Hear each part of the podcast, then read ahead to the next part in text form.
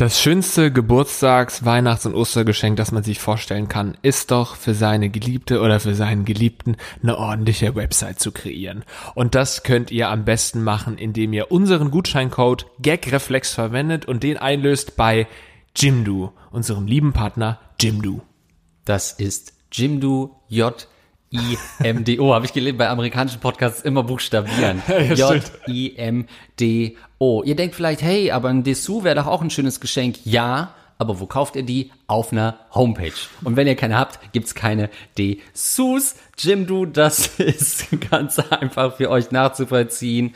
Einfach Inhalte hochladen auf eurer Homepage. Design auswählen, Bilder hochladen, Text rein. Fertig! Fertig. Uh. So einfach geht das alles intuitiv. Ihr habt einen eigenen Shop da drin. Es ist natürlich äh, für Mobile-Geräte optimiert, professionelle Designs, alles richtig. Und das Beste, für jeden gibt es das richtige Paket. Für 5 Euro gibt es schon das umfangreiche Pro-Paket mit Domain im ersten Jahr und vielen weiteren Funktionen. Und Lars, bis heute wurden bereits über 20 Millionen Websites mit Jimdo erstellt. Eure Website ist noch nicht dabei, dann seid ihr offensichtlich doof.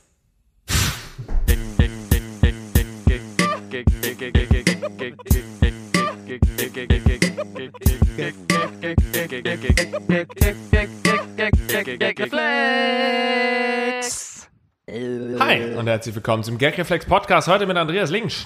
Und Lars Pausen. Wir haben heute wieder wunderbare Themen für euch. Unter anderem berichtet uns eine Zeugin Jehova von ihren Problemen mit ihrer Sexualität. Außerdem haben wir ein ellenlanges Update aus der Psychiatrie und ich sag mal, die Sache ist geritzt. Des Weiteren treffen wir auf eine Person, die sich immer und immer wieder auf vergebene Typen einlässt. Und als letztes gehen wir in mein Steckenpferd. Prostitution, käufliche Liebe, äh, alles, was ihr wissen müsst, gibt's heute bei Lars. Am 6.7. sind wir in Berlin. Warum, frage ich dich. Weil du und ich entschieden haben, dass wir nochmal Bock auf die Nähe zum Publikum haben. Weißt du, das brauchen wir ja, da so ein bisschen äh, touchy-touchy, futi-futi.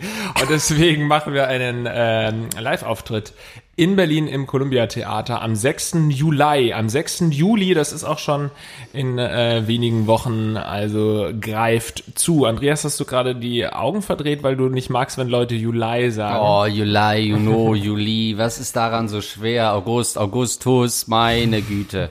Wir haben alle den römischen Kalender so gelernt in der Grundschule und warum auf einmal Juli machen? Ich glaube, du weißt wirklich nicht, warum man das macht, ne? Naja, weil es sonst Ja. zu nah dran So. ist, Juni, Und wie Juli. oft bin ich schon im Juni irgendwo gestanden, obwohl es im Juli die Veranstaltung war? Hä? Ja, aber solche Leute haben es dann auch nicht verdient, dass man sich mit denen verabredet in dieser Zeit. 6. 7. Juli ähm, Wann? in Juni? 6. Juni. 7. Juli Juli. Ähm, in Berlin. Kommt rum, wir trinken danach noch ein Bierchen und dann zehn Minuten später schmeißen wir euch alle aus der Columbia-Halle. Ich trinke davor schon ein paar Bierchen. So, wir fangen an, würde ich sagen, mit der allerersten Frage. Hallo auch an meine Instagram-Follower, die wieder zahlreich erschienen sind. 33 Leute am Start. Und du glaubst, Ähm, unsere oh, Podcast-Hörer interessieren sich für die 33 Leute, die dir jetzt gerade bei Instagram zuschauen, hä? Fuck, ich laufe parallel zu Moin Moin. Wurde gerade darauf hingewiesen, dass ich denen die Zuschauer wegschnappe. Fuck. Gut. Übrigens könnt ihr uns finden unter Eventbrite, also Eventbrite in Berlin. Lesbisch bei den Zeugen Jehovas. Hallo Andreas und Lars. Ich bin weiblich und es war falsch, es steht Hallo Lars und Andreas. Gut.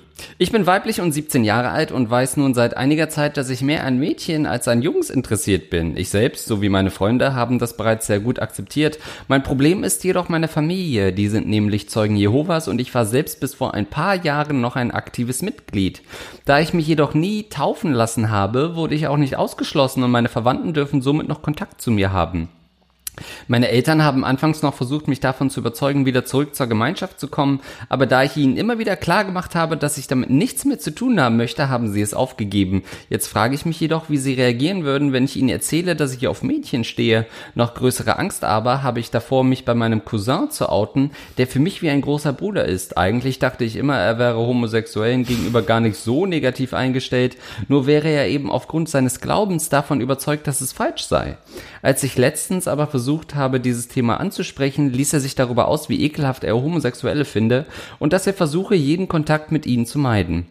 Es könnte also durchaus sein, dass er den Kontakt zu mir nach meinem Outing abbrechen oder zumindest erstmal begrenzen würde, was echt schlimm für mich wäre, da wir uns seit wir klein sind sehr nahe stehen und er mir wirklich wichtig ist. Wie würdet ihr euch in meiner Situation verhalten? Soll ich mich überhaupt outen oder einfach weiter ein Doppelleben führen? Ich hoffe, ihr könnt mir helfen. Ja, man wird ja wohl bei den Zeugen Jehovas ein bisschen Lesbenbumsen machen dürfen, oder nicht? Ja, ich glaube, dein Cousin hat natürlich das Problem, dass er insgeheim gehofft hat, dass er dich ficken wird. Irgendwann. Und das wäre natürlich ein harter Reveal, ähm, wenn äh, klar ist, dass das nicht zustande kommen wird. Und jemand, der in so einer Sekte unterwegs ist, ich spreche auch von deinem Cousin und äh, spreche von deinen Eltern als Sektenanhänger, ja.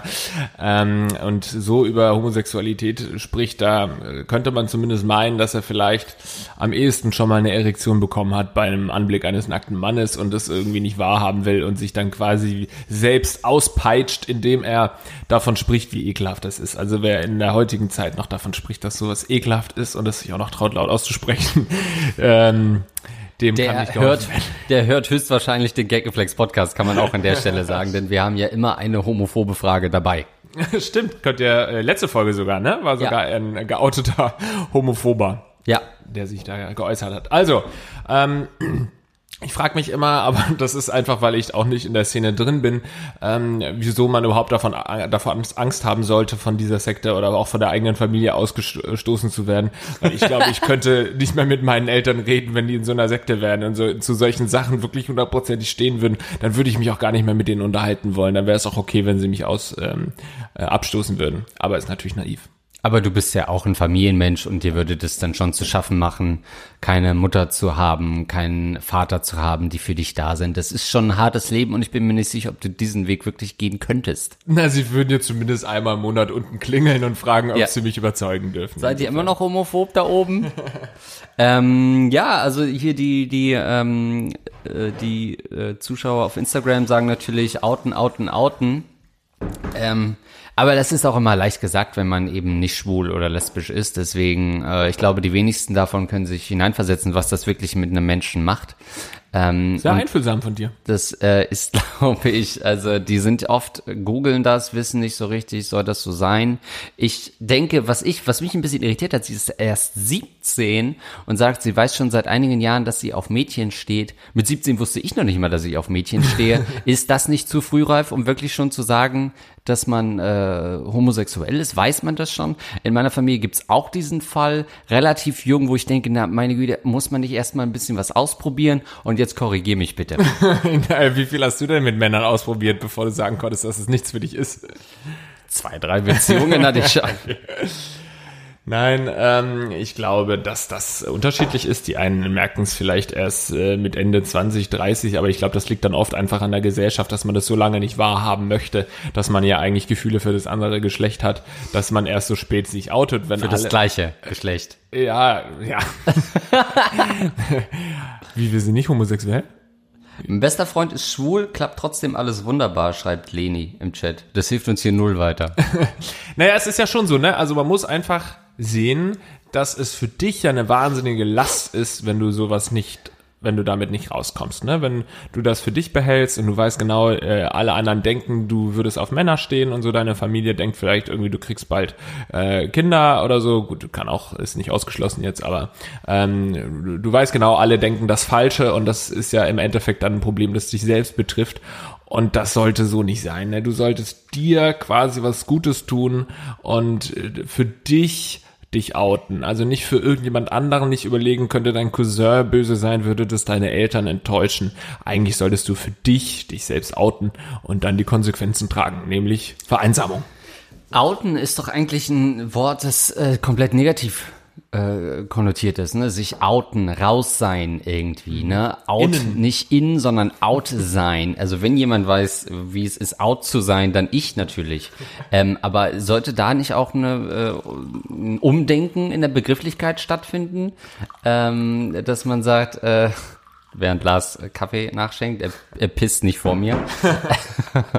Oh. Das kann er jetzt natürlich nicht machen. Milch muss ich mir selbst einschenken. Ist das nicht, sollte das nicht einen anderen Begriff? Kommt man nicht eher hinein in die LGPD? Ist das ein Polizeidepartement von den Schwulen oder was? Ja. Ähm, kommt man da nicht erst rein? Sollte es nicht äh, sowas äh, sagen? Sollte man die Begrifflichkeit nicht ändern? Und, nee, antworte erstmal darauf. Erstmal darauf, man sollte nie doppelt äh, gestellt, wie heißt es, Doppel, doppelte Fragen? Nee, doppelt. Doppelte Verneinung. ähm, haben wir von in der Frank Elser Masterclass natürlich gelernt, dass man sowas in der Interviewführung nicht tut, äh, weil man dann schon wieder den ersten Teil der Frage vergessen hat, was ich hiermit ja. offiziell getan habe. Es gab gar keinen zweiten Teil. Outen.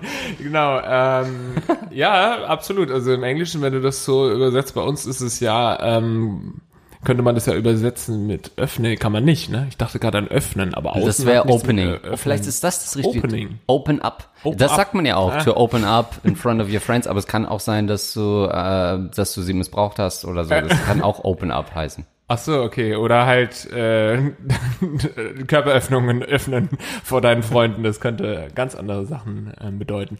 Ja, äh, bin ich äh, dabei, sollten wir vielleicht mal einen Twitter-Hashtag ähm, gründen, der das, den Begriff Outen hinterfragt. Im Deutschen haben wir, was haben wir denn eigentlich, bevor wir... Coming Out haben wir auch.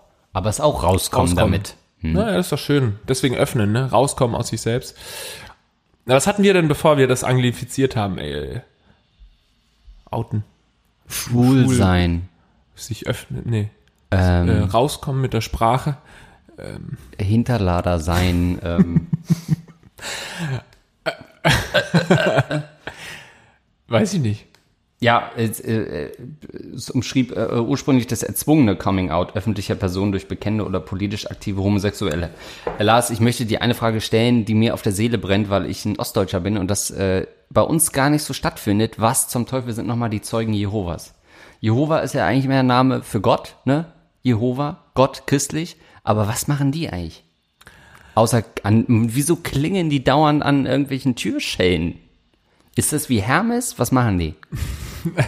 Also ich muss dazu sagen, ich habe auch in meinem Leben vielleicht insgesamt zwei, höchstens dreimal Zeugen Jehovas an der Tür gehabt, was gar nicht so wenig ist, wenn's mir, wenn ich es mir recht überlege. Ähm, das ist, glaube ich, so eine Freikirche. Ich bin da jetzt auch kein Experte. Es ist eine, eine, eine Freikirche, also äh, die sich von der evangelischen und katholischen Kirche abgewandt hat und ihre seine eigene, äh, die eigene Glaubensbekennung irgendwie durchgezogen hat. Und Jehova, weiß ich gar nicht, ob das jetzt wirklich, ist es Gott, was? Ja, ja. ja? Ähm, deswegen ja auch Jay-Z, der sich Jehovah nennt, äh, als äh, daher weiß ich es von Jay-Z. Ähm, aber äh, äh, ist es, also was war denn die ab, also warum abgewandt von Gott? Haben sie gesagt, der klingelt zu wenig? Was ist irgendwie, das ist, das ist ja nur dieses Sendungsbewusstsein. Ähm, das ist für mich doch, ist es eine Sekte? Sind die gläubig? Die werden ja nicht geschasst und gejagt. Äh, ist es wie die GEZ irgendwie? Keine Ahnung. Hilf eine mir. Mischung aus allem wahrscheinlich. Es ist, glaube ich, eine Bewegung, die gegründet ist, als die moderne Klingel erfunden wurde früher. die Katholiken haben alle noch geklopft und dann haben sich ein paar zusammengesetzt und gesagt, das kann so nicht weitergehen, wir müssen anfangen zu klingeln. Ähm, ich habe es gerade mal aufgerufen. Ähm, die Zeugen Jehovas, in Klammern Eigenbezeichnung Jehovas Zeugen, mhm. Äh, sind eine christliche, chiliastisch ausgerichtete, nicht trinitarische Religionsgemeinschaft, die sich kirchlich organisiert. Also das ist im Prinzip das, was Lars Pausen gerade versucht hat zu formulieren. Ähm, sie gingen aus der internationalen Vereinigung ernster Bibelforscher hervor, die im ausgehenden 19. Jahrhundert in den Vereinigten Staaten äh, gegründet wurden ausgeprägte Missionstätigkeit, Ablehnung von äh, Bluttransfusionen, da ist doch Lars Pausen gleich wieder auf dem Zaun, das Nichtbegehen aller religiösen Feier- und Festtage außer dem Abendmahl und das Nichtfeiern von Geburtstagen bekannt. Ja, ist ja nichts zu holen. Das sind so viele, so wenig Anlässe zu saufen.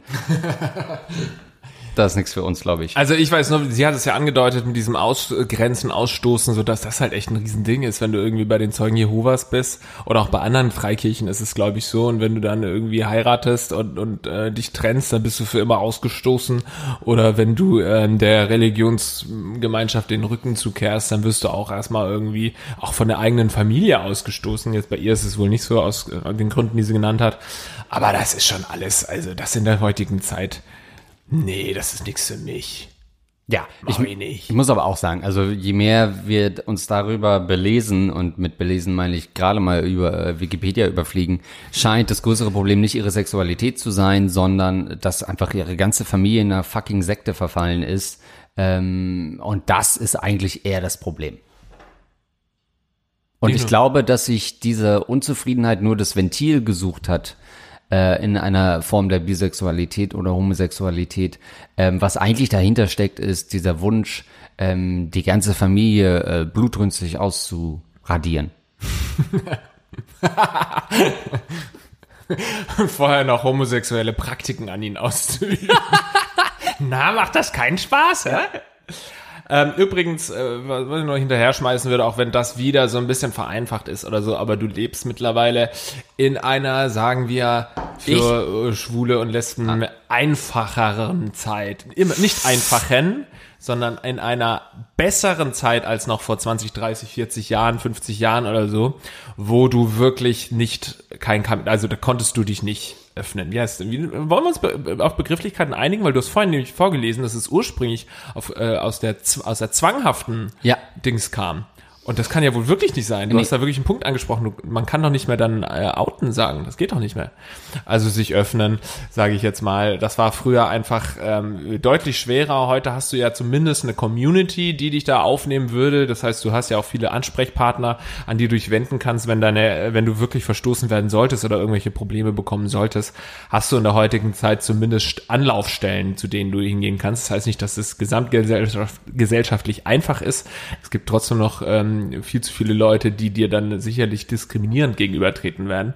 Aber du hast es ein bisschen einfacher und ich glaube, jemand in den 50er, 60er Jahren, 70er Jahren äh, wäre fast schon neidisch auf die Situation, die du jetzt hast. Und damit will ich dir nur Mut zusprechen, dass du quasi ähm, Hilfe suchen kannst und die wirst du finden, auch in uns beiden, Andreas. Vorherige Frauengenerationen äh, mussten sich äh, unter wirklich unter Androhung von Strafe und Angstzuständen gegenseitig die Pussy lecken. Äh, diese äh, Frauen waren wirklich, äh, auch wenn sie nicht in die Missionarstellung wollten, waren sie doch missionarisch unterwegs, damit du jetzt äh, schön deine Freundin fingern kannst. Du mussten die echt durch die Hölle gehen und da kann man auch mal ein bisschen sagen, wenn jetzt irgendwie so ein Regenbogen am Himmel, so wie das Bettsignal ähm, erscheint, kann man auch mal diesen Vorkämpferinnen danken, die wirklich über Jahre Mit ihrer Faust voran. sich gegenseitig den Kitzler abgeleckt haben, äh, wirklich in größter Not äh, und das war sozial nicht toleriert. Also da wirklich mal äh, Hut ab. Ja, und wenn du mal dann eine Freundin gefunden hast und Sexpraktiken an ihr ausprobieren willst und dir nicht so richtig sicher bist, ob du es gut machst oder so, dann schreib uns nochmal, wir kommen da gerne vorbei und schauen uns das mal an und bewerten dann die Praktiken. Ne? Also da sind wir auch ganz selbstlos. Dankeschön. Dankeschön. Nochmal hinterher, als wäre sie am Telefon gerade. Das wollte ich schon immer mal machen, so eine Live-Call-In-Sendung. Oder dass sie, das, da rufe ich jetzt einfach mal dazu auf, ohne zu wissen, wie das endet, ähm, eure Frage als Sprachnachricht einzuschicken. Das wäre doch mal was. Dann können wir, also es ist natürlich, ihr müsst die Rechte damit abtreten und eure Stimme kann eventuell identifiziert werden. Ist das nicht die, die, das Konzept von Mirellas Podcast? Oh. Echt? Ach so, scheiße. Doch, das war doch mit Sprachnachrichten, ne? Ach so, der, ich dachte, der heißt nur, nee, warte mal, Jaco Wusch heißt Sprachnachrichten. Ja? Ja, Mirella hat doch, kann man mal machen, nicht, sondern muss man, muss das sein. Ja, aber bei Muss das sein, Ach, da kommen auch da kommen doch Sprachnachrichten. Sprachnachrichten zu, Shit. zustande. ne? Ja, wir sind offensichtlich komplett verwirrt. Ja. Aber wir lieben euch beide. Ja, zu viele ähm, Frauen immer uns Zu rum. viele ne? Frauen in unserem Leben. ja, haben wir keinen Überblick mehr. Äh, danke an die äh, äh, Zuschauer hier. Ähm, ja, ciao, Instagram.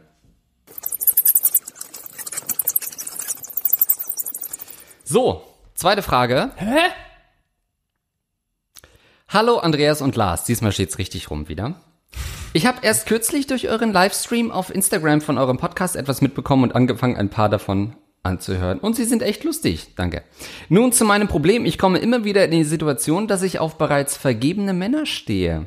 Nicht absichtlich. Man lernt Menschen online beim Zocken kennen und findet sich sympathisch. Es kommt dazu, dass man sich auch mal alleine unterhält und diejenigen sind meist sehr selbstbewusst und fangen an mit mir zu flirten. Ich hoffe, dass äh, ich hoffe dann, dass man sich irgendwann richtig sehen und daten konnte und irgendwie rutscht man im Gespräch über Dinge, auf die man steht und fängt das Sexting an. Aber dann kommt raus, dass sie bereits eine Freundin haben und das mir offensichtlich verschwiegen haben. Das ist mir schon dreimal passiert. Mit einem schreibe ich immer noch, weil er zumindest ehrlich war und es mir früh gesagt hat, dass er vergeben ist. Er sagt, ich soll mir keine Gedanken wegen seiner Freundin machen, weil er nur die Verantwortung dafür trägt weil nur er die Verantwortung dafür trägt.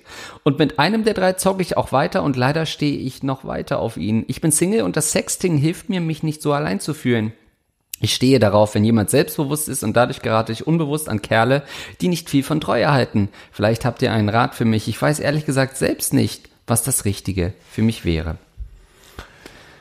Hm. Ja, also es Lars. ist ja gut, dass wir zumindest einen Experten auf dem Gebiet haben. Ich spreche natürlich von Sexting, weil meine Frage ist, ähm, wie viel Eier muss man denn haben, um fremd zu gehen und gleichzeitig dann auch noch Sexting zu betreiben? Zwei.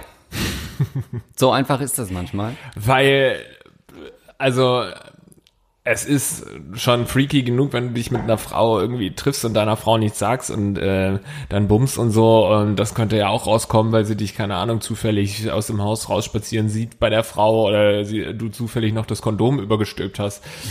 Während du bei ihr bist. Oh shit, das ist ja voll. ja, die halt passieren mal. Ich trage Ne? das seit drei Tagen mit mir rum. Oh fuck. Unangenehm. Ja, das ist nicht mein Regelblut, was da ist, sehe ich ganz genau. Gott. Ähm, genau, also solche Sachen können natürlich passieren. Ähm, also hohes Risiko, aber noch viel höheres Risiko ist doch wohl, wenn du dann auch noch Sexting betreibst. Weil du es kriegst, also du liegst doch dann neben deiner Freundin und dann kriegst du da so eine Nachricht, in der eben explizite Nachrichten, äh, expliziter Text drin steht. Da weiß ich nicht, wie, so, wie, wie, wie man sowas durchziehen kann mit seinem, auch mit seinem eigenen Gewissen. Also gut, das fängt schon vorher an zu bröckeln, aber vielleicht hast du da ja ein paar Infos für mich. Während du gerade deinen äh, Blutdruck checkst oder wieder was? Ähm, ja, also ich würde sagen, äh, erstmal war ich verwirrt, dass du sagst, okay, Typen, mit denen du zockst, die sind dann mega selbstbewusst und also wenn du online mit anderen Leuten zockst, dann hast du schon mal ein Problem. Sorry, sage ich als Gamer, aber Multiplayer-Spieler äh, sind einfach die letzten Idioten. Da weiß man schon, was einen erwartet und da musst du dich als Frau nicht wundern, wenn du irgendwie Apex Legends mit einem Idioten spielst, äh, dann kannst du nicht erwarten, dass der Typ treu ist. Äh, kannst aber auch nicht erwarten, dass er eine Freundin hat, deswegen verstehe ich es dann doch wieder hinten raus.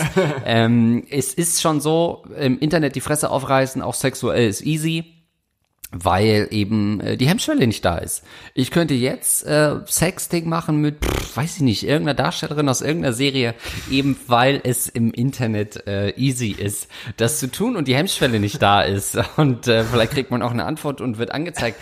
Aber es ist jedenfalls nicht so schwer, an Leute ranzukommen. Und im Schutze dieser äh, Immunität, die man hat oder Anonymität, ähm, traut man sich mehr Sachen zu und man denkt so, fuck it, ja, jetzt, ähm, keine Ahnung, Leute, die sofort Dickpics verschicken, ohne irgendwie die Nachricht, die denken, ja, warum? Entweder geht sie drauf ein oder halt nicht. Ähm, Leute wie ich, die noch zwei, drei Nachrichten davor schicken, die wissen, dass man so eine Frau eher schon dran bekommt. Ähm, das ist nicht so schwierig, weil die Hemmung äh, nicht da ist und dann ähm, ist eben auch Leute, die dann eine Freundin haben, dann werden sie plötzlich selbstbewusst und denken, ja, jetzt können sie ja jeder haben. Äh, das ist was, was dann Frauen aber auch ein bisschen spüren. Und wenn du ganz ehrlich bist, liebst du auch diesen Thrill zu wissen, dass du die heiße Geliebte bist von so einem Gamer-Typ, ähm, der gerade irgendwie notdürftig so eine Pummelige abgeschleppt hat und mit der seit einem halben Jahr unglücklich zusammen ist und da kommst du, die minimal besser aussieht und äh, genießt das schon ein bisschen, die, die, ja, die Fantasie von ihm zu sein. Also ich verstehe das schon mit der Hemmschwelle, aber ich habe äh, tatsächlich noch eine relativ hohe Hemmschwelle auch im Internet. Also natürlich ist die geringer als im Real Life, aber ich zum Beispiel würde niemals ein Nacktfoto von mir verschicken.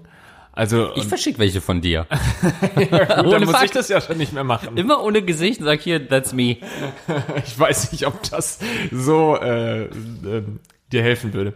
Ähm, so, also ich könnte zum Beispiel auch, also ich bin auch so kein Sexting-Typ, ne? Gar nicht. Also Kannst du auch nicht, ne? Überhaupt gar nicht. Auch nicht mit völlig Fremden oder so, wenn wir früher mal auf Tinder oder so, wenn, da hat man, haben ja auch viele irgendwie äh, richtig viele Leute Erfolg mit Sexting. Ähm, ähm, eigentlich nicht wirklich. Ich glaube, die allermeisten werden abge abgeblitzt von den Frauen, wenn sie mit Sexting anfangen, sofort, wenn man sie noch nicht kennt. Aber da wäre ja zum Beispiel die Hemmschwelle gar nicht da. Du kennst die Person nicht, ihr müsst euch mhm. unter Umständen gar nicht sehen, du könntest loslegen mit dem Sexting. Das wäre, oder auch mit irgendwie so einem Flirt, äh, also leicht, leichtes Flirten ist noch okay bei mir, aber ähm, alles weitere, also da habe ich eine hohe Hemmschwelle. Ja, du verstehst einfach auch die Kunst der extrem äh, primitiven und ordinären Verführung einer Frau nicht, ähm, die, die man natürlich da braucht äh, da auch über den Schatten zu springen und die Frau aufs Übelste zu erniedrigen äh, in ihrem äh, im Beisein der eigenen Freundin. Äh, das ist nicht so leicht, aber äh, was natürlich auch ähm, bei dir dazu kommt, wenn du online mit denen zockst, ist es immer auch so eine ähm, räumliche Entfernung da. Wahrscheinlich kommen die aus einem ganz anderen Teil in Deutschland. Das heißt, es ist jetzt nicht mehr so dieses, oh, man sieht sich dann am nächsten Tag in der Uni oder so und, und hat so dieses dieses ähm, Gespür dafür, dass man wirklich gerade untreu ist sozusagen oder zumindest untreue Gedanken hegt, ähm, weil man denkt, naja, die sehe ich doch eh nie, das kommt doch nie zustande. Ähm, ich glaube, dass die Typen das oft denken und vielleicht denkst du das aber auch, weil natürlich äh, du denkst, ja gut, jetzt schreiben wir halt ein bisschen mal, aber der kommt ja nicht morgen gleich mit dem Auto irgendwie vorbeigefahren und will mich dann ficken, äh, sondern äh, dann, dann, dann muss ich nicht unbedingt die Versprechen einlösen. Äh, ich glaube, dass das langfristig schon auch ein Karriereweg für dich sein könnte, dass du eben professionell vielleicht auch treue Testerin wirst. Vielleicht wäre das eine oh. Jobmöglichkeit für dich. Finde ich gut, ja. Und äh, gezielt auf so äh, Zocker. Online in der Lobby wartest auf vergebene Typen, die einfach nur noch eine Runde FIFA spielen wollen, bevor die alte nach Hause kommt. Gibt's so Shortcuts für äh, Fremdgehen auf dem Keyboard irgendwie? Ja, äh, Steuerung äh, entfernen auf jeden Fall, ne? ja. Ähm, noch mal eine andere Perspektive zu der ganzen Nummer. Ich weiß gar nicht, ob man unbedingt, weil du sagst ja, du gerätst immer an Männer, die untreu sind, ob man unbedingt an solche Leute geraten möchte, ne? Also zu einem schnellen Sex, äh, zu einem schnellen Fick, wie man so schön sagt, vielleicht, aber ähm, ob das das Richtige ist, wenn er fremd geht, wobei ich auch mir selber gerne widersprechen wollen würde und sagen will, ähm, ich glaube, es ist immer schwierig zu sagen, wer einmal fremd geht, geht immer fremd, ähm, weil das irgendwie so irgendwie so eine DNA-Verankerung von Fremdgehen impliziert.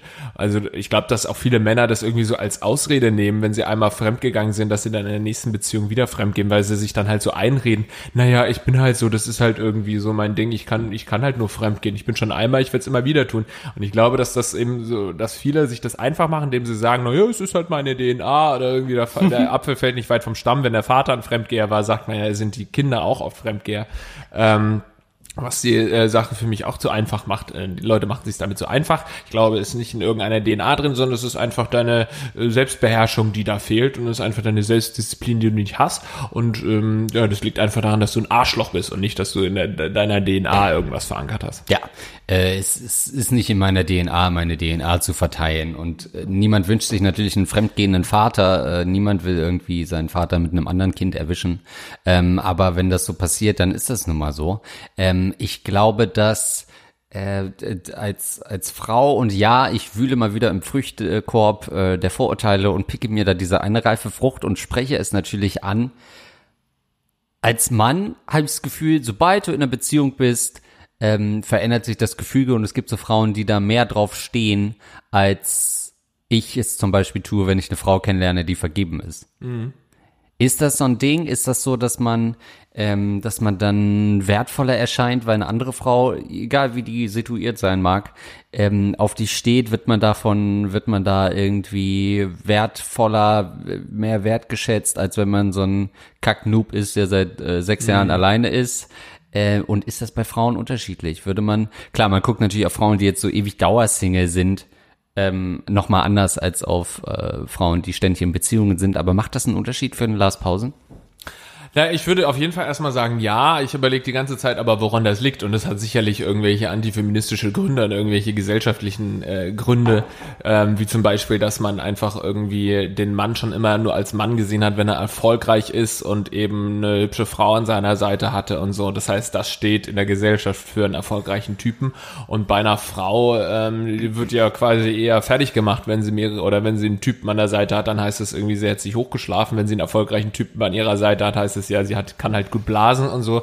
Also ich glaube, daher rührt das einfach, dass man bei einer, einer Frau an der, an der Seite dann ähm, irgendwie jetzt kein gutes Gefühl hat und bei einem Mann, ähm, ja, hast du ja schon recht, ne? Man denkt dann sofort, es ist halt, ach, der ist ja, oder wenn so ein, sagen wir mal, nicht so eine 10 von 10, ein Typ, der nicht eine 10 von 10 ist, sondern vielleicht nur eine 3 von 10. Wenn der eine hübsche Frau hat, dann wird er ja automatisch attraktiver Ja. für die komplette Frauenwelt, weil die sich dann denken, ja, irgendwas wird ja wohl an ihm sein oder, na gut, da ist wiederum so, dass er ist wahrscheinlich reich, äh, muss man auch wieder dazu sagen. es ist auch nicht gerade, es ist auch ein, ein Stück weit sexistisch, ähm, aber daher rührt das, glaube ich. Ich würde es unterschreiben, ja. Und bei mir ist es auch so, wenn ich eine Frau kenn, äh, kennengelernt habe und ich weiß, dass sie einen Freund hat, dann war die für mich immer sofort, es war immer sofort vorbei. Das liegt aber einfach nur daran, dass ich ein anständiger Typ bin. Nein, weil ich irgendwie keinen Bock auf so Fremdgehzeugs habe. Ich habe auch keinen Bock dann ähm, irgendwie im Duell mit dem anderen Mann irgendwann äh, zu stehen. Das heißt, für mich war das immer schon klar, okay, sie hat einen Freund, dann, äh, dann wird daraus auch nichts. Also ähnlich. vielleicht flirten oder so kann man schon noch so dann mit einer vergebenen Frau. Ähm, das äh, will ich gar nichts gegen sagen. Aber ähm, man muss sich darüber im Klaren sein, dass es nicht weitergeht. Finde ich auch, sehe ich genauso. Ist irgendwie nicht mit so einem zusätzlichen Reiz verbunden, irgendwie, oh, die, die, die, die will ich ihm jetzt ausspannen oder so, hauptsächlich aus Angst verprügelt zu werden von dem Typen. Wenn ich weiß, es ist ein Lappen, dann ändert sich die Situation. Und dann ist er wahrscheinlich reich. ja, also das ist reich. Äh, nee, das ändert es auch nicht wirklich. Ähm, das ist dann, ja, nee, das ist dann weg. Muss man einfach so sagen. Dementsprechend äh, für dich, liebe Fragenstellerin, ähm, du bist auch ein bisschen selbst schuld an deiner Lage. Du stehst, du liebst diesen Reiz, äh, den Controller in der Hand zu haben und mit seinem Joystick zu spielen. Ähm, deswegen nimm dich da nicht aus und nein, es ist nicht so ganz unterbewusst, dass du immer wieder an solche Typen gerätst und gar nichts dafür kannst. Ähm, du liebst es und leb es aus. Ist eine Jägerin. Das ist eine Jägerin, ja. Und ihre Beute erlegen. Ähm, ich möchte noch ganz kurz ein bisschen revidieren, was ich in meinen Gedanken vorhin. Man muss ja sagen, eigentlich ist in unserer aller DNA wahrscheinlich verankert, fremd zu gehen. Wahrscheinlich äh, ist in unserer DNA, unser Körper ist so programmiert, dass wir möglichst viele äh, Menschen begatten, denke ich mal. Ne, sonst hätte die Menschheit wahrscheinlich nicht überlebt. Aber wir sind, äh, äh, das ist ja das Schöne, keine Tiere und müssen nicht immer auf unsere DNA äh, hören oder auf die Programmierung unserer DNA, sondern können auch unseren Verstand einsetzen. Vielleicht ist es Richtig, aber es ist schon auch Aufgabe der Frau, den Penis in Ketten zu legen ähm, und äh, ihn wirklich nur seine DNA verteilen zu lassen, dahin, wo sie mag. Ähm, wir sind Tiere, wir würden das jederzeit, sobald wir, auch wenn wir 10, 15 Jahre lang wirklich äh, keusch im Käfig gehalten werden, wir lauern auf diese eine Chance, ähm, wo wir irgendwie einmal an die frische Luft gelassen werden, äh, wie wenn wir irgendwie über 15 Jahre ähm, äh, gefangen genommen wurden von einer Frau, ähm, was nicht mit einer Ehe zu vergleichen ist, weil ja da oft dann doch auch sich ein Bankkonto geteilt wird und so weiter. Aber sobald wir die Chance haben, sobald die Leine etwas lockerer ist, gehen wir und verteilen unsere DNA. gut. Gut, vor allen Dingen. Gut. Danke. Danke.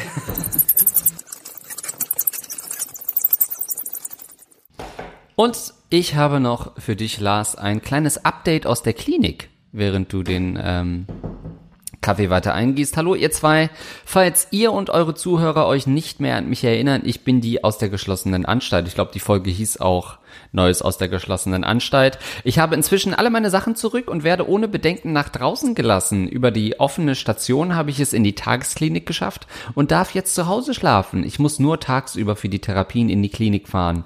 Da ist Körbeflechten leider noch eine der sinnvollen Beschäftigungen, die ich zur Auswahl habe. In sechs Wochen bin ich für zwei Wochen freigestellt und habe die Erlaubnis bekommen, an einem Laborpraktikum im Rahmen meines Studiums teilzunehmen.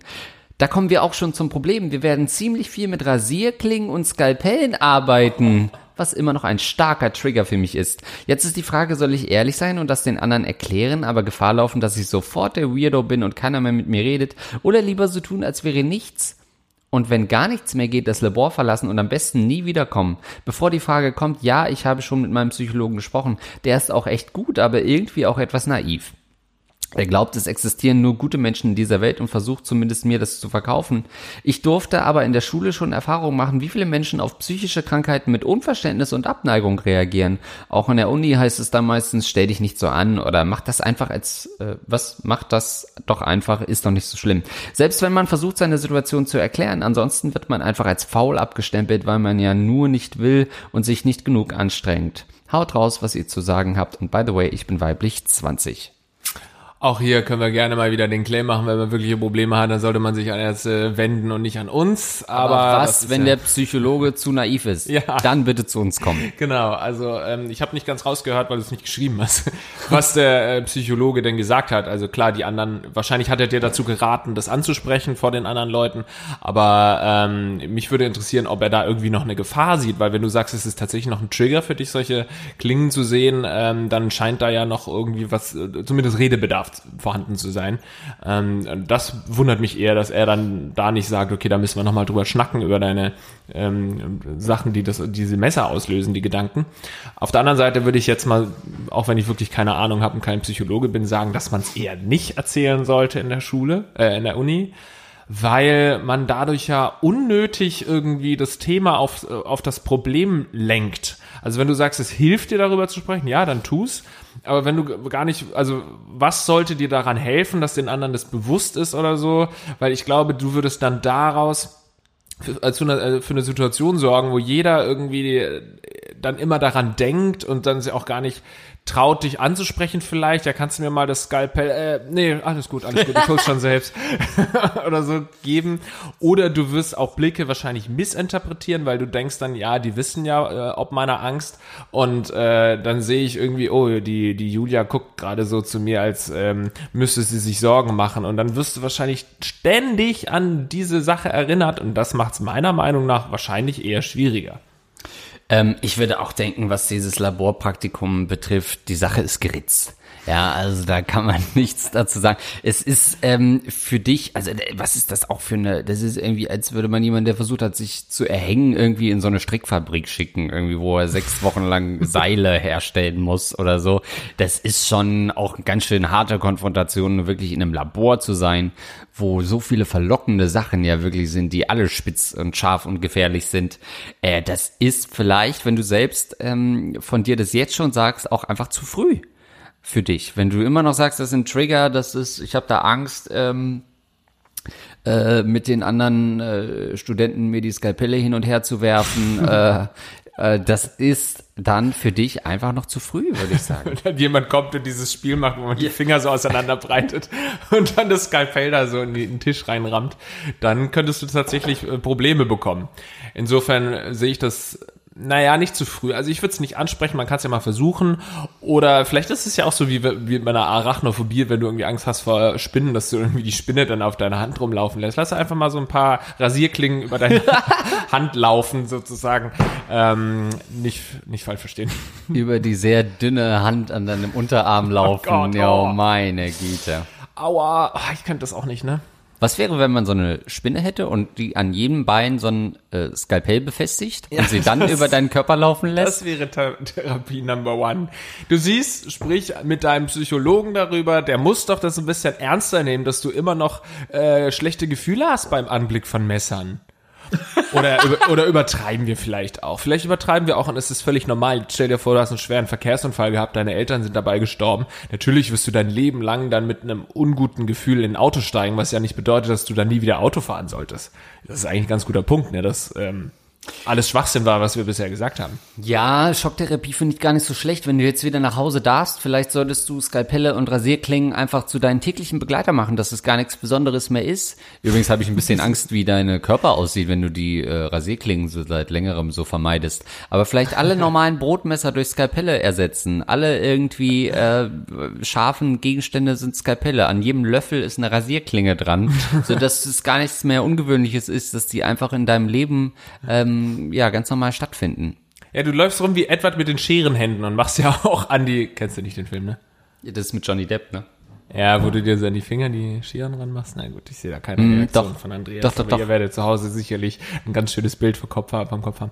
Ähm, Im Kopf haben. So, nein, ich glaube, ähm, ich, beides stimmt irgendwo so ein bisschen. Das, was ich am Anfang gesagt habe, könnte richtig sein, dass man sagt, okay, da ist vielleicht doch noch was, worüber man sprechen sollte. Und letzteres, was ich gesagt habe, ist wahrscheinlich auch nicht so verkehrt, ähm, dass ein mulmiges Gefühl bleibt und dass du da auch gar nicht irgendwie dir Gedanken machen musst, wenn du eben noch ein mulmiges Gefühl hast, weil es eben ein äh, sehr schlimmer Moment deines Lebens war und da wirst du dich wahrscheinlich dein Leben lang dran erinnern und du musst nur damit klarkommen und ich würde sagen, klar kommst du eher damit, wenn es nicht unbedingt jeder äh, in deiner Umgebung sofort weiß und du dann eben immer alles darauf beziehst, sondern du kannst es deinen besten Freunden, vielleicht deiner direkten Laborpartnerin irgendwie sagen, aber ansonsten, ja, nochmal mit dem Psychologen sprechen.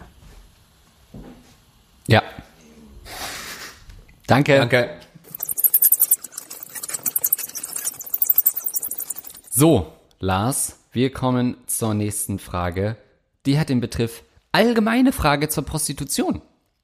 Liebe Gagreflex-Redaktion, wie so viele andere brauche ich auch einmal euren Rat. Kurz zu meiner Person. Ich bin 28 Jahre alt, männlich heterosexuell und habe einen sicheren Job im öffentlichen Dienst, der mir ein doch recht ordentliches Gehalt sichert. Sicherlich höher als das Gehalt des merkwürdigen Marktleiters aus Folge 2. Uh. Oldschool-Fan. Eine Freundin hatte ich bisher jedoch nicht. Oh, mit 28. Hm. Zum einen habe ich generell große Probleme, Frauen anzusprechen. Zum anderen kann ich mir, kann ich es mir nicht wirklich vorstellen, eine Beziehung zu führen. Ich denke, es wäre für eine Beziehung wichtig, eine Partnerin auf Augenhöhe zu finden. Stelle mir das aufgrund der typischen weiblichen Persönlichkeit aber sehr schwierig bis unmöglich vor. Aufgrund dieser Umstände nehme ich regelmäßig die Dienste von Prostituierten in Anspruch. Ich besuche zumeist Wanderhuren, die quer durch Deutschland touren. Ab und zu sind da auch bekannte Amateurpornosternchen dabei. Lucy Cat ist aber leider noch nicht so tief gesunken.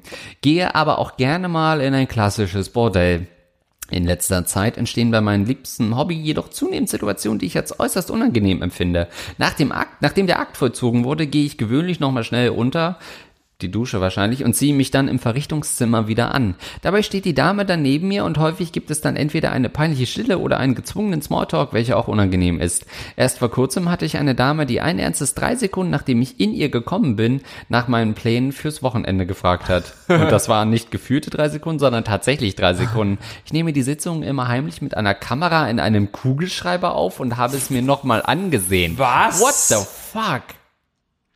Naja, ich bin in der Sache hin und her gerissen. Auf der einen Seite kann ich mich War nicht das ein Joke jetzt mit dem Nee, Kugelschreiber? kann ich mich nicht ernsthaft mit einer Frau unterhalten, der ich gerade ins Gesicht ejakuliert habe. Auf der anderen Seite fühle ich mich doch zur Freundlichkeit verpflichtet, da die Dame ja gerade so nett war, sich von mir ins Gesicht ejakulieren zu lassen. Wie handhabt ihr das Problem und was würdet ihr mir raten? Was? Was geht's jetzt?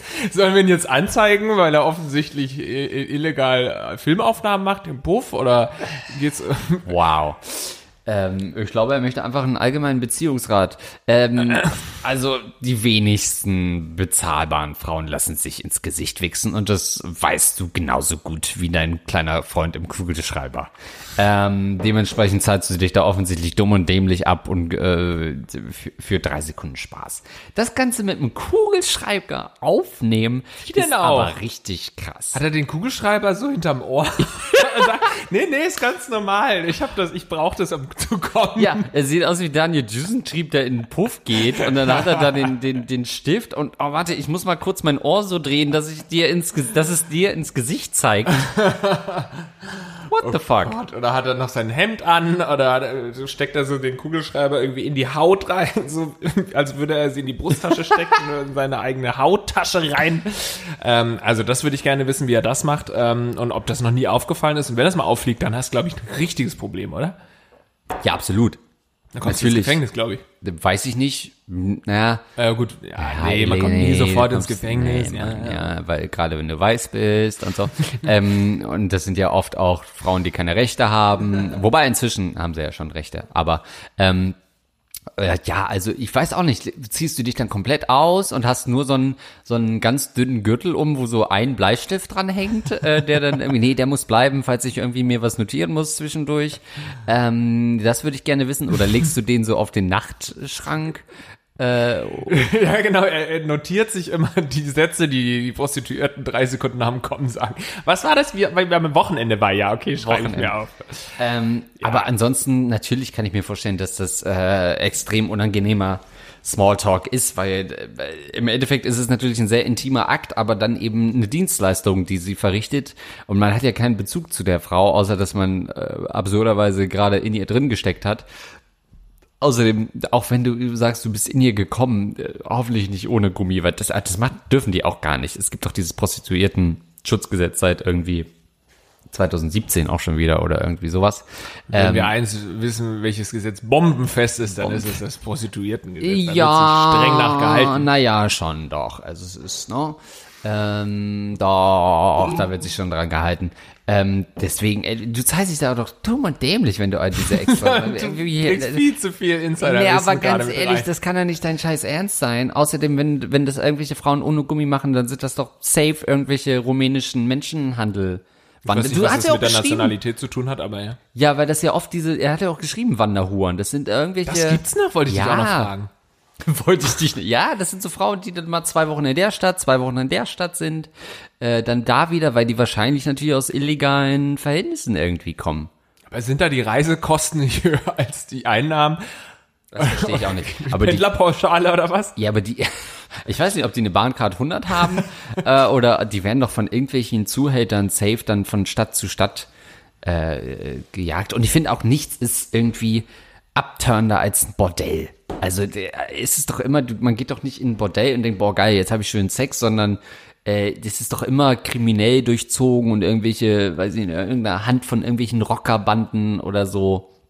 Worst Case wirst du noch abgestochen von der Nutte. Äh, das Aber, ist, äh, naja, was, Nutte darf man ja wohl noch sagen. ähm, Gerade wenn es eine Nutte ist. Äh, das ist doch, das ist, also, aber hey, öffentlicher Dienst halt, ne? Was heißt das? Busfahrer? Alles Mögliche. Sind die deswegen Beamter? so schlecht Nee. gelaunt, weil sie wieder auf ihre Nutte nicht filmen durften mit dem Kugelschreiber? Ich glaube, er sagt ja, er hat sehr gut, äh, er verdient sehr gut, also wird er wahrscheinlich irgendwo im Rathaus sitzen. Das ist wahrscheinlich Bürgermeister von einer größeren Stadt, der uns hier schreibt. Als Bürgermeister lässt du die kommen. Da Ja. gehst du doch nicht ins Bordell. Steh mal vor. Ach, Herr Petersen, sind Sie's? Ja, ja. Äh, sind Sie zur Eröffnung hier? Nee, nee. Ja, ja, also es gibt tatsächlich einen Bürgermeister, der ähm, in einem Bordell oder zumindest mit einer Prostituierte gestorben ist beim Akt. Und das ist natürlich irgendwann rausgekommen in einer kleineren Stadt und dann war natürlich die Hölle los. Das ist doch wieder eine Netflix-Serie, die du irgendwie gesehen hast. Nee, nee, nee. Wirklich? Das, das ist wirklich passiert, ja. Verstehe den komplett ernsten Unterton bei dir gerade nicht, weil so krass ist es jetzt auch nicht. Naja, äh, Respekt den Angehörigen gegenüber. Nennen wir jetzt keinen Namen. Jetzt nicht den Namen. Und die Adresse muss ich jetzt auch nicht komplett nennen. Insofern, ja, so, sowas passiert ist natürlich schon unangenehm. Ja, ich finde auch Bordelle, äh, äh, Bornay, äh, Bordell, Bornay, sag ich. Oh Gott. Das ist meine Devise.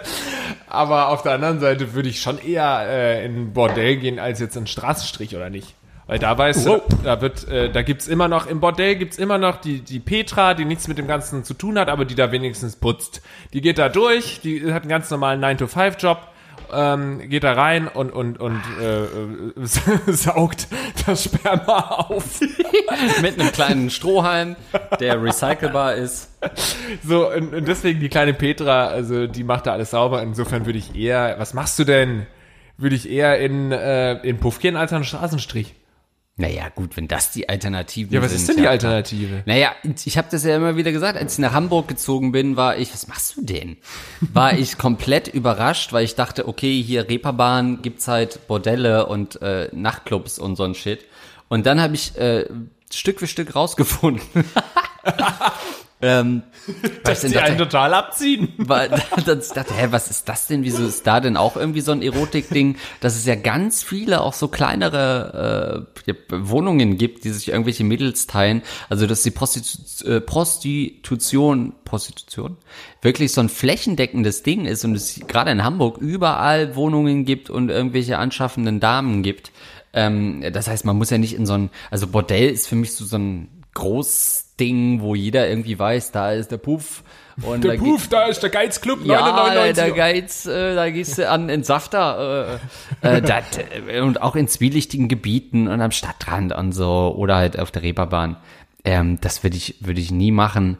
Ähm, aber ja, wenn man im öffentlichen Dienst ist, ist einem, da hat man ja sowieso keine Freude mehr im Leben, sagen wir doch mal ehrlich. Ja, klar, der sitzt vielleicht im Rathaus, sitzt er nicht, der sitzt nicht im Rathaus. Äh, und gutes Gehalt aus unserer Perspektive ist das, fragt man doch auch schon mal, was der Müllmann verdient und denkt, ach Gott, Mensch, naja, ähm, das ist ja nicht auch nichts Großes. Ich würde sagen, der Typ hat eh ein trostloses Leben und deswegen spielt er ja auch, das ist eigentlich ein Hilfeschrei ja von ihm, er spielt einfach mit diesem Risiko, weil das das Einzige ist, äh, was ihn noch irgendwie mit Leben erfüllt, zu einer Nutte zu gehen. Ja, also ich will, ich weiß gar nicht, ob man das so verpönen sollte, wie wir es jetzt schon getan haben. So im Endeffekt ist es gut, wenn er, meine Güte, wenn er Sex haben will und keine Frau kriegt, dann soll er halt in Puff gehen. Aber ich glaube, es liegt bei dir ganz viel auch ähm, an, an äh, naja, sagen wir es wie es ist, psychischen Problem, dass du dich nicht traust, irgendwelche Frauen ähm, kennenzulernen oder anzusprechen in irgendeiner Weise. Also äh, für jeden Deckel gibt's einen Topf, sage ich ja mal ganz gerne. Und es würde auch jemanden geben, der mit dir schläft und nicht dafür 150 Euro verlangt. Ähm, insofern, ich glaube, dass du dadurch so ein bisschen in eine Spirale, äh, warst du teuer? Nee, war eigentlich ganz schön akkurat, glaube ich. Ja, 150 Euro ohne, ohne Zusätze. ohne Scheiße, jetzt habe ich mich wieder geoutet. Ohne ins Gesicht ejakulieren, ja. ne? Ähm, Genau, äh, da, da, ich, glaube, ich glaube, du kommst in so einen kleinen Strudel rein, wenn du jetzt nur noch mit Prostituierten Sex hast, dass du dann auch irgendwie ja. da, da, dann auch gar nicht mehr irgendwie das Bedürfnis hast, Frauen zu kennenzulernen, weil du sowieso schon so satt in oder ähm, im wahrsten Sinne des Wortes leer bist, dass du da gar nicht mehr groß auf Achse gehst, um eine richtige, eine, nee, wie gesagt, eine nicht Prostituierte kennenzulernen. Insofern lass das mal auf jeden Fall ein paar Monate sein und versuchen derzeit Frauen kennenzulernen. Wenn es dann auch nicht klappt, ab in den Geizclub 99 Euro den ganzen Tag.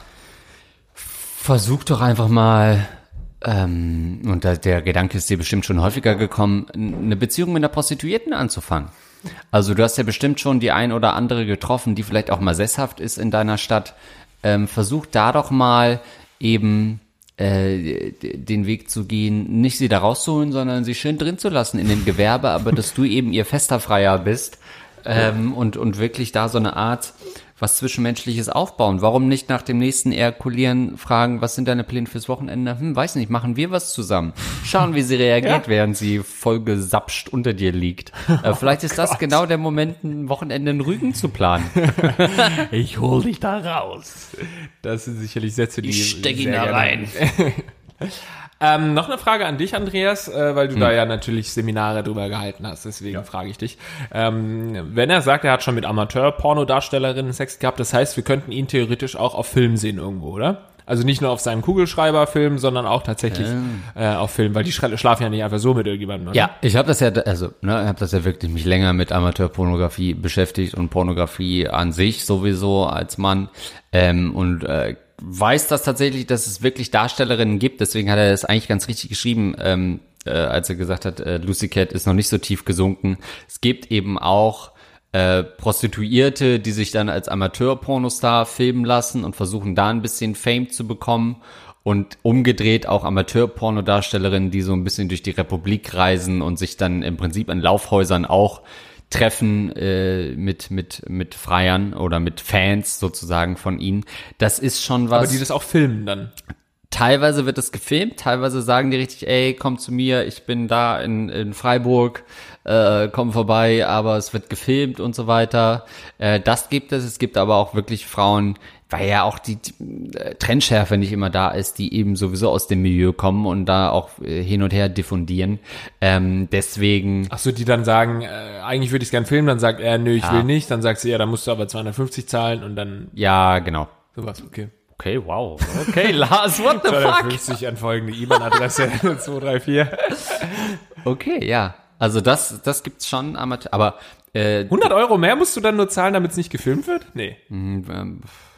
Ich nee. glaube, es ist für die, weil die Frauen natürlich Videocontent produzieren wollen und dann auch noch dieses haben wollen, ey, Fans können mich wirklich ficken, was ja immer so der Selling Point von allen Amateurdarstellerinnen ist ja, ja, immer, ihr könnt mich wirklich treffen und die kannst du ja, die meisten kannst du ja nicht wirklich treffen, sondern die schlafen halt nur mit ihrem Freund, aber die kannst du ja dann, die sowas machen, wirklich ficken. Äh, auch als Lars Pausen kannst du hinfahren nach Freiburg, kannst du schön ficken.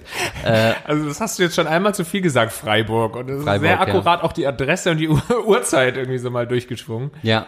Ähm, musst halt warten, bis der Bürgermeister vor dir fertig ist. ähm, und das äh, ist was, was stattfindet, aber, und das wollte ich eigentlich damit sagen, die, die das machen, das sind halt dann einfach Huren, ne? Und die meisten Amateurdarstellerinnen leben ja nur davon, diese Illusion aufrechtzuerhalten, dass du halt, dass sie mit mehreren oder man als Fan und im Videotitel steht dann äh, Fan, bla bla bla, fick me, aber es ist halt äh, mehr oder weniger sind es immer dieselben zwei, maximal drei Leute, die sie bumsen. Ähm, und wenn du sowas machst, dann hast du es schon sehr nötig. Und eine Lucy Cat würde viel zu viel verdienen und würde natürlich ihrem Ansehen schaden, wenn sie äh, mit Fans ficken würde. Erst recht mit so einem Rathaus-Fan. So, lieber Andreas, das waren eure Fragen. Und uns fehlen die Antworten. Schön, dass ihr wieder Fragen eingeschickt habt. Mail at gagreflexpodcast.de Und nochmal ein kleiner Hinweis. Kauft Tickets, kommt vorbei. Live in Berlin, 6.7. in der Columbia Theater. Äh, und ähm, ihr findet uns unter Eventbrite. So, jetzt erstmal vielen Dank an die vielen Leute, die uns regelmäßig unterstützen, zum Beispiel auf Patreon, da freuen wir uns ganz besonders über die 5-Dollar-Spender. Daniel Elsner, Paul-Erik Larsen, Fabian Spampinato, Nato. Lukas Rauscher, der Marv in ihrem After bei der Show-Party. Bitte. Playtin, Niklas, Buenaventura Sülzfleisch, das enorme Lineal, André K. Ratte, Archer the North Star, Trombone SSS, Yannick, Interfactor 7890, Snack Besteck, Benji, Ferry der Ficker, Awesome Fee, Eduard K., das Goldene Prinz, Albert Piercing, Marlene Abeln, Swart Kabel, Alexander Kalemba, Forzias, Next Jam Pam und der Rattenkönig. Das sind die lieben Unterstützer der 5-Dollar-Tier. Und das ist natürlich längst nicht alles im 10-Dollar-Tier. Findet sich, und da gehört er hin, der gute Hans Gock. Außerdem Aaron Abenteuer, Basti Winkler, Simon Müller, Evelyn Schütz, Zimtraucher und Mo Nirvana. Danke für euren anhaltenden unterstützt und für euch, äh, für eure anhaltende Unterstützung. Und für euch geht's natürlich hier gleich noch weiter mit einer kleinen Extra-Frage. Das Ganze einfach auf patreon.com slash gaggeflex-podcast oder einfach nach Lars und Andreas suchen, dann findet ihr uns da und könnt immer noch uns ein bisschen mehr abgreifen, ne? Ciao, ihr Lieben. Ciao.